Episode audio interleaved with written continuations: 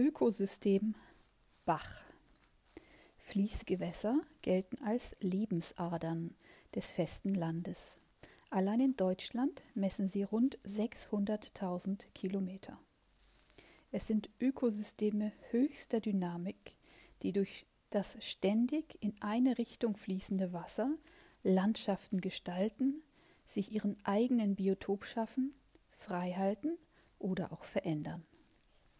Alle Fließgewässer sind lang gestreckte Lebensräume, die ihren Charakter von der Quelle zur Mündung kontinuierlich ändern. Mit zunehmender Breite und Wasserführung unterscheidet man zwischen Bach, Fluss und Strom. Lebensbedingungen. Beherrschender Ökofaktor der Fließgewässer ist die Strömung. Im Oberlauf, dem Bereich des Baches, fließt das Wasser schnell und turbulent. Dafür sorgt vor allem das von Geröll oder Kies raue Bachbett. Sand und Schlamm können sich wegen der hohen Strömungsgeschwindigkeit nicht ablagern. Die ständige Durchmischung mit Luft bewirkt zusammen mit der in Quellnähe, ganzjährig niedrigen Wassertemperatur eine hohe Sauerstoffsättigung des Wassers. Der größte Teil der organischen Stoffe in einem Bach stammt nicht aus dem Ökosystem selbst, sondern gelangt in gelöster Form mit dem Grundwasser oder als Falllaub und dessen Zerreibsel vom Land ins Wasser. Fließgewässer sind daher viel stärker von ihrer Umgebung abhängig als Seen. Gliederung durch die geringe Tiefe und die starke Strömung des Wassers sind Bäche von der Oberfläche zum Grund praktisch nicht gegliedert. Nur eine wenige Millimeter dicke strömungsarme Grenzschicht über dem Bachgrund und der bis zu zwei Meter tiefe wassergefüllte Porenraum unter der Bachsohle stellen besondere Lebensbereiche dar. Der Porenraum dient den Bachbewohnern vor allem als Kinderstube und Rückzugsraum bei Hochwasser oder Austrocknung. Dagegen sind Fließgewässer in ihrem Verlauf von der Quelle zur Mündung deutlich zoniert, da sich Fließgeschwindigkeit, Wassertemperatur Untergrund- und Nährstoffzufuhr mit zunehmender Fließstrecke ändern. Diese Zonierung spiegelt sich in charakteristischen Biozynosen wider, die nach Leitfischen benannt, aber auch durch andere Lebewesen gekennzeichnet sind. Der typische Mittelgebirgsbach gehört in die Forellen- oder Äschenregion, Äschen mit Ä. Lebensformen der Biozynose. Nur ganz wenige Großpflanzen, aber immerhin noch etwa 1500 Tierarten, drei Viertel davon allerdings nur während ihrer Larvenzeit, kommen mit den Lebensbedingungen der heimischen Bäche zurecht. Sie gehören fast ausnahmslos zum Nekton und Beton und bilden durch ihre speziellen Anpassungen an die Strömung eine ganz besondere Biozynose. Außerdem sind sie relativ sind sie an relativ konstante, niedrige Temperatur und die hohe Sauerstoffsättigung des Wassers angepasst. Nach ihren Anpassungen an die Strömung und dem lebensraumspezifischen Nahrungserwerb lassen sich die Organismen des Baches verschiedene Lebensformen zuordnen.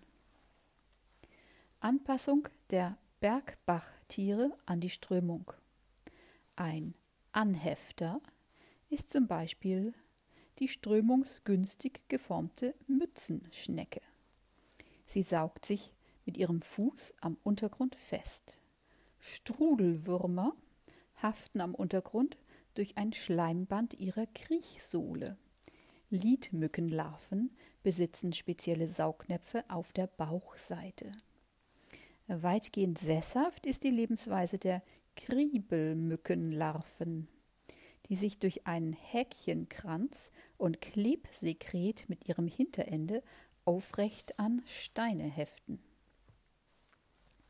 Die Larven von mehr als der Hälfte unserer Köcherfliegenarten leben als Beschwerer in schnell strömenden Bächen.